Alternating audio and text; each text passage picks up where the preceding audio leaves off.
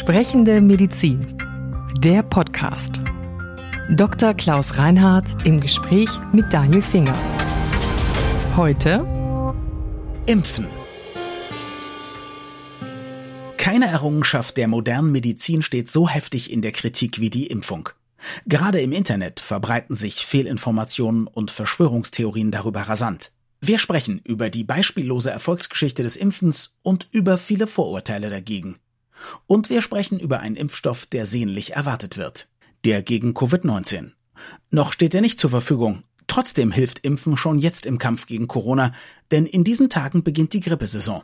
Jeder Einzelne kann in der Corona-Pandemie mit einer Grippeschutzimpfung dabei helfen, eine Überlastung der Arztpraxen zu vermeiden, sagt BEK-Präsident Dr. Klaus Reinhardt.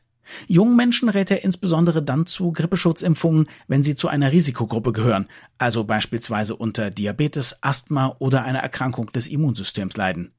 Dringend zu empfehlen sei der Grippeschutz auch für andere Risikogruppen, wie Chroniker, Menschen ab 60 Jahren, aber auch für Schwangere und Beschäftigte aus dem Gesundheitswesen. Warum Klaus Reinhardt das Impfen auch darüber hinaus für eines der erfolgreichsten Kapitel der Medizingeschichte hält, darüber spreche ich mit ihm in dieser Folge.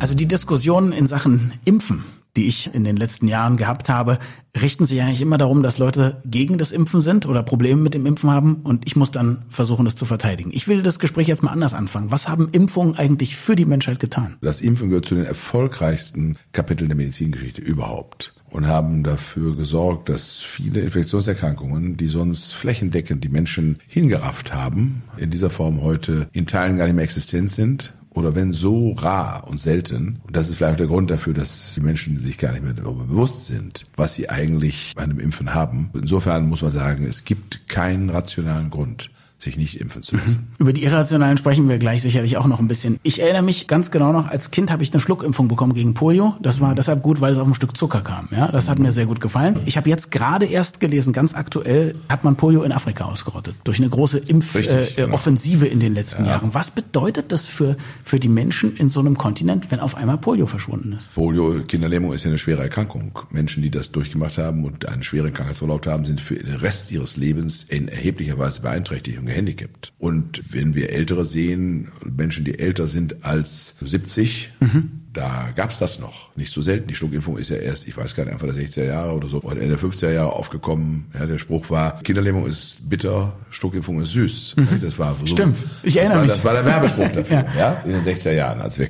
als ich klein war. Sie können aber auch die Tuberkulose nehmen. Mhm. Ja, eine Erkrankung, die ja schon eine richtige, den Menschen unglaubliche Angst gemacht hat. Natürlich, inzwischen gibt es auch wieder Tuberkulosefälle. Ja, es gibt auch Tuberkelstämme, die sind multiresistent gegen alle möglichen Tuberkulostatika oder Antibiotika. Mhm. Ja, also es gibt schwere und auch sehr gefährliche Verläufe inzwischen wieder, aber in der Summe ist es eine Erkrankung, die ist marginalisiert worden. Oder auch Masern. Ja, die Masernerkrankung ist, wenn sie die durchmachen, unter Umständen mit der Enzephalitis verbunden mit bleibenden Hirnschäden. In der Zeit, als man noch keine Masernimpfung hatte, Situationen gegeben, wo Kinder nach einer Masernencefalitis ihr Leben lang auch schwerst geistig behindert blieben. Deshalb kann man gar nicht verstehen, warum Menschen sich nicht impfen lassen wollen. Ja, ich kann es ja mal mit ein paar Argumenten, die ich natürlich nicht teile, aber ja, deswegen bin ich ja, als Advocatus Diaboli. Ja, Klar, was viele Leute sagen, ist, hm. die Wirksamkeit von Impfung ist eigentlich gar nicht belegt.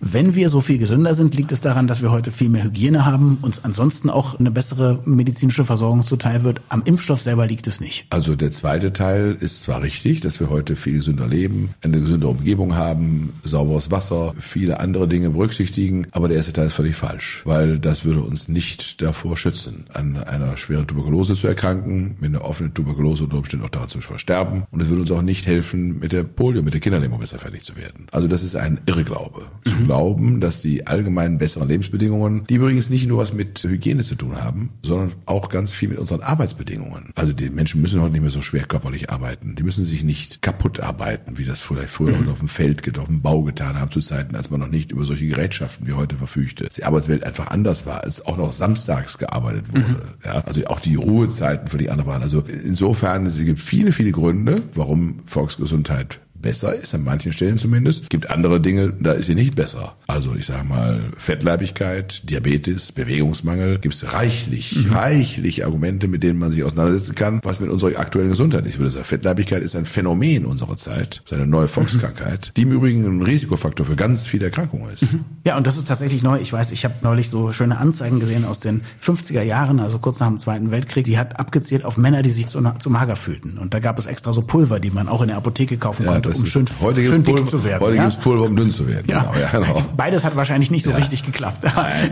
Aber Nein. jetzt, jetzt bleiben wir noch mal bei den Impfungen. Wenn ich das richtig verstehe, ist ja, Hygiene und bessere medizinische Versorgung sorgt dafür, dass wenn wir krank werden, werden wir besser behandelt. Auch Hygiene sorgt ja dafür, dass wir uns zum Beispiel nicht anstecken. Aber falls ich mich anstecke, falls ich mit einem Virus oder einem Bakterium Kontakt habe, dann hilft mir das eben auch nicht. Hilft mir ein gutes Immunsystem. Klar. Ja, und allgemeine gute Gesundheit schon. Aber es schützt mich nicht ausreichend vor schweren Verläufen von Polio oder und, anderen. Und wenn wir beim Immunsystem sind, es gibt ja auch die Idee von den Impfgegnern, dass weil wir Impfungen haben, wir so furchtbar viele Allergien haben. Allergien nehmen ja in der Tat zu und das wird ja. damit in Verbindung gebracht. Ja, das ist auch Unsinn. Es gibt einen anderen, aber medizinisch erklärbaren Grund, warum wir so viel Allergien haben. Das ist, weil wir so viel Hygiene betreiben. Wir haben zu wenig mit Allergenen und mit Dreck zu tun. Kinder, die also auf dem Bauernhof groß werden und die abends mit schwarzen Fingernägeln sich die Butterbrotstulle zum Munde führen, die haben weniger Allergien. Mhm. Früher hieß es, je besser die Familie, also je mehr da auf Sauberkeit geachtet wurde, wo also dann ganz alles in weißen Tüchern gemacht wurde, umso zahlreicher Allergien. Also das ist ganz klar, wenn wir nicht mit ausreichend Allergenen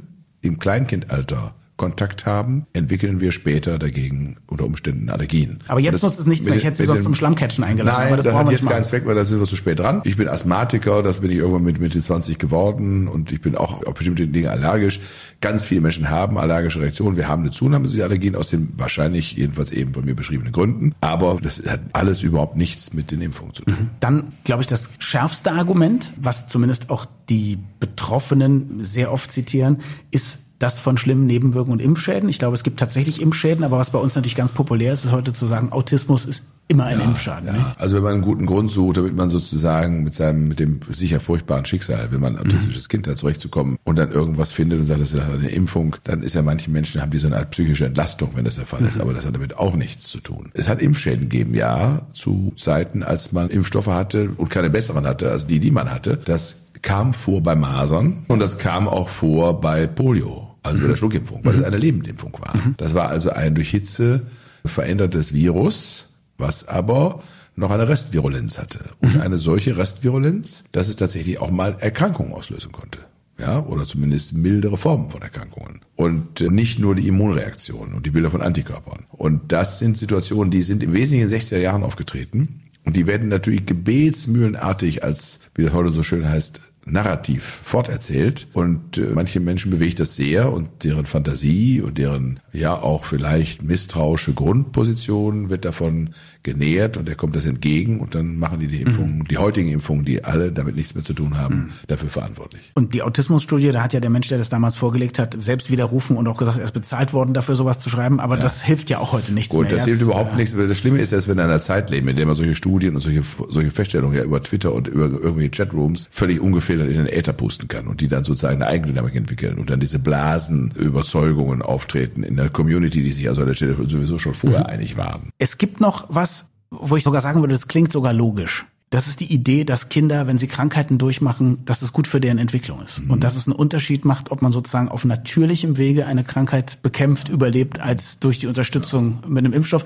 Das gleiche Argument gilt übrigens dann für fiebersenkende Mittel, wo man auch sagt, Fiebern ist ja gut für das Kind. Also das sind so ein bisschen, sagen wir mal so, von den Anthroposophen vertretene mhm. Ansichten. Und da ist ja in ganz kleinen Restteilen etwas dran. Aha. Ja, und zwar insofern, ein Immunsystem muss trainiert werden. Ohne, dass sie mal eine Infekterkrankung durchmachen, trainieren sie ihr Immunsystem nicht. Mhm. Ja? Und die Frage ist, welche Infekterkrankung müssen sie durchmachen? Ja, und mit welcher Intensität. Und eine Kinderlähmung müssen sie nicht durchmachen. Und auch keine schwere Maserninfektion. Weil es zu gefährlich ist einfach. Weil es einfach im Grundsatz mhm. zu gefährlich ist. Und wenn Sie sich angucken, wie sich die Kindersterblichkeit und die Säuglingssterblichkeit verändert hat in den letzten 50 Jahren, ja, dann muss ja irgendwas dran sein an der Impfung. Also so ein bisschen was jedenfalls. Sonst wäre das ja anders. Sonst müssten wir eigentlich in der Zeit, in der die Kinder auf natürlichem Wege sie ihre Feierung abholten, indem sie das alles durchmachten, ja besser dran gewesen sein. Aber die Statistik spricht Waren dagegen. Sie auch bis sie an Tuberkulose oder Masern gestorben sind. Ja, eben. Also die sind, ich ja. sag mal, es gab keine gesünderen Kinder zu dem Zeitpunkt. Absolut nicht. Mhm. Ja, und es gab auch eine höhere Quote von Kindertod. Mhm oder von Säuglingssterblichkeit mhm. deutlich höher. Und die hat was mit Impfungen und der Bekämpfung von Infekterkrankungen zu tun. Und so hat jede Zeit ihre Herausforderung. Diese Herausforderung haben wir aufgenommen um die Jahrhundertwende, 19. zum 20. Jahrhundert. Hier in Berlin, in der Charité, mhm. Koch, Entdecker des Tuberkelbakteriums, Behring, die ersten Impfungen entwickelt. Also da muss man sagen, sind ganz bahnbrechende medizinische Entdeckungen gemacht worden, hier gar nicht weit weg von mhm. hier. Und äh, die die Welt in Atem gehalten haben und bis heute positiv beeinflusst haben. Mhm. Und jetzt leben wir in so einer Zeit, da sind diese Infektionserkrankungen irgendwie, Corona holt uns ein bisschen zurück an der Stelle. Mhm. Ne? Holt uns ein bisschen zurück in die Welt der Infektionserkrankungen und der Schwierigkeiten des Umgangs damit. Aber unabhängig davon ist das lange Jahrzehnte fast in Vergessenheit geraten. Und ähm, wir haben heute noch wieder andere Herausforderungen. Die vorhin schon beschriebene Fettleibigkeit. Das Auftreten von Diabetes bei 20, 25-Jährigen, bei Kindern. Mhm. Ja, der Bewegungsmangel, die daraus resultierende Dickleibigkeit bei Kindern und die Skelettschäden, die Kinder dann sehr früh haben. Und all diese Dinge sind die Wohlstandserscheinungen einer Überflussgesellschaft, sind heute unsere medizinischen Herausforderungen. Mhm. Und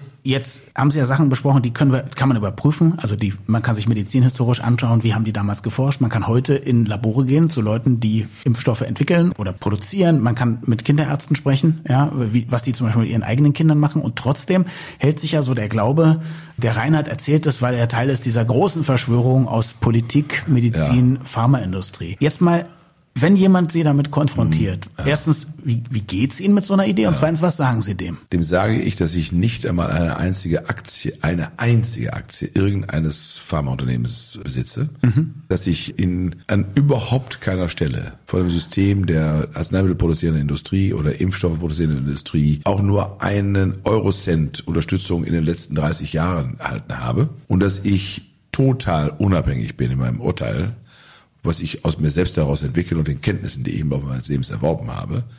Und dass ich auch keinem Politiker, keiner politischen Partei, denn ich bin in keiner, in irgendeiner Weise gegenüber mich willfährig oder gefällig zeigen muss und dass ich das ausschließlich vor dem Hintergrund meines Wissens, erworbener Wissens und meiner gemachten beruflichen Erfahrung und Lebenserfahrung entscheide. Und vor dem Hintergrund muss ich sagen, dass Menschen, die mit solchen kruden Argumentationen und mit solchen Verschwörungstheorien, worauf auf immer die sich beziehen, auf den industriellen Pharmakomplex, der von Bill Gates noch gesponsert wird, oder aber auf irgendwie politische Parteien, die jetzt Corona erfunden haben, um es zu kujonieren. Also darauf kann man fast nicht antworten und diesen Menschen kann man auch nicht wirklich helfen. Dann wollen wir über die Corona-Impfung, an der gerade gearbeitet wird, sprechen. Ja. Ich weiß, es gab in den letzten Wochen schon Meldungen von, außer dass Russland natürlich gesagt hat, sie haben ja. jetzt schon eine Impfung, ja. gab es, glaube ich, von drei größeren Pharmakonzernen Meldungen, dass sie jetzt zumindest so weit sind, dass sie Impfstoffe haben, die jetzt getestet werden können in Serie. Was, glaube ich, schon eine Sensation ist. Ich glaube, der schnellst entwickelte Impfstoff bisher da hat die Entwicklung ungefähr vier Jahre gedauert. Jetzt sind wir quasi ein Dreivierteljahr nach ja. der mhm. Corona-Gensequenzierung schon kurz vor Tests. Das ist doch ein irres Ergebnis. Nein, nicht kurz vor Tests, die Testungen finden statt. Ja. Wir sind in der Phase drei von mehreren Unternehmen weltweit, die bei freiwilligen Probanden, die gesund sind, die klinische Testung vornehmen. Okay. Und die können davon ausgehen, dass wenn die gut verlaufen, da gibt es relativ gute Hinweise dafür, dass wir ganz, ganz vielleicht in diesem Jahr den ersten Impfstoff schon haben, aber ganz sicher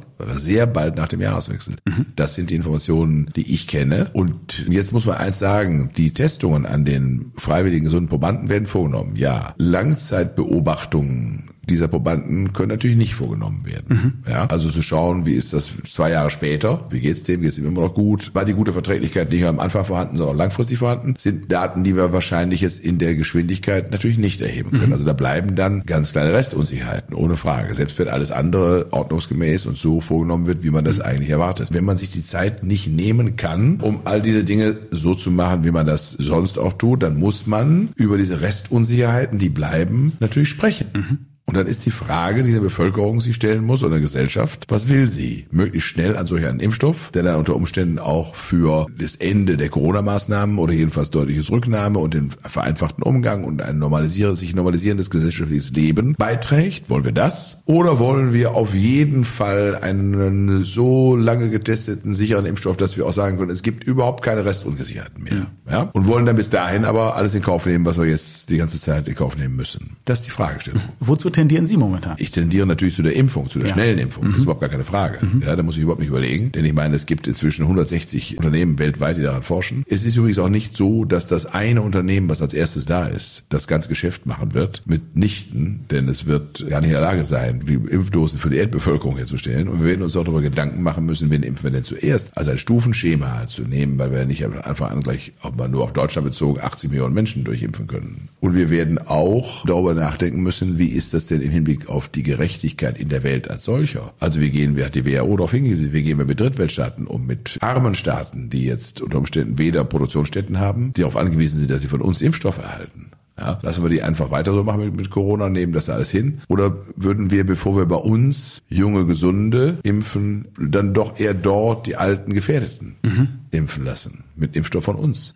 Darüber müssen wir diskutieren. Als Weltbevölkerung und als Gesellschaften. Das werden bestimmt keine einfachen Diskussionen. Nein, das werden sicher keine einfachen Diskussionen, denn der Mensch ist ja mal primär durchaus mit einem gewissen gesunden Egoismus ausgestattet. In den USA bekommen ja die großen Pharmakonzerne jetzt Geld, wenn sie einen Impfstoff haben, von dem sie sagen, wir testen den gerade, um den schon in großen Mengen zu produzieren, bevor man weiß, ob der viele Nebenwirkungen hat oder nicht. Einfach für den Fall, dass, wenn es ein Glückstreffer ist, man genug Dosen hat. Was das, halten Sie davon? Ja, das ist so eine klassisch amerikanische Methode, Ja. ja. sag ich mal so. Ja, da wird erstmal sozusagen in den Wald geschossen, egal ob da irgendwas drin ist, mal gucken, was da ist, ob da was rausfällt. Also so sind die Amerikaner, das ist für mich vom Temperament her, ist das verschwenderisch. Also ich bin schon dafür, was wir ja machen ist, es gibt auch in Deutschland stark geförderte Unternehmen, die bauen im Moment ihre Produktionskapazitäten aus, um dann, wenn sie einen Impfstoff haben, der sich in seiner Struktur und Konstruktion bewährt, den dann auch in großer Menge schnell herstellen zu können. Das finde ich besser. Aber das finanzieren die auch selbst, weil sie hoffen, dass sie da einen großen Gewinn machen? Das wird nicht nur selbst finanziert, das wird auch durch Fördergelder äh, Ach so, finanziert. okay. Mhm. Auch Deutschland durch Fördergelder, selbstverständlich. Wie sehr sind wir möglicherweise zu großzügig an der Stelle? Sie haben gesagt, Sie haben keine Aktie irgendeines Pharmaunternehmens. Im Moment habe ich gerade gerade heute auf Facebook gelesen, große Diskussion. Die Pharmaunternehmen möchten zum Teil von der Haftung befreit werden, falls mit dem Impfstoff Ja, was nicht genau. stimmt, weil sie Ja. Mhm. nicht. Aber aber sie werden ja nicht vom Gewinn befreit. Nein, aber man könnte ja sagen, man teilt sich das sozusagen und sagt, wir besprechen, weil wir euch nicht die Zeit geben, mal längerfristige Wirkungen zu beobachten, sondern weil wir aus ganz übergeordneten Gründen, gesellschaftlichen Gründen und Wirtschaftsgründen unter Umständen vielleicht sagen, wir wollen eine schnelle Impfung, dann kann man sagen, gut, es steht euch auch ein Gewinn zu für das Engagement, was ihr an der Stelle aufgewandt habt und auch für das Know-how und so weiter und so fort. Aber wir befreien euch nicht sozusagen ein für alle Mal und für alle Zeiten und völlig selbstverständlicherweise von der Haftung, sondern wir gucken uns das gut an und finden einen Modus, dass wir sagen, wenn das dann tatsächlich für euch unvorhersehbar war, dann wollen wir unter Umständen auch eintreten und würden uns vielleicht mit einem Teil des Gewinnes von euch begnügen, den ihr dran gebt. Das, was wir verhindern werden, ist, dass ihr daran pleite geht und dass ihr sozusagen so in Anspruch genommen werdet durch die Haftung, ja, dass alle eure Bemühungen vergeblich waren. Das muss natürlich schon verhindert werden. Und das ist auch etwas, das habe ich auch in dem Interview gesagt, das muss man offen diskutieren. Das muss also so transparent diskutiert werden, dass das nicht wieder ein neues Thema wird,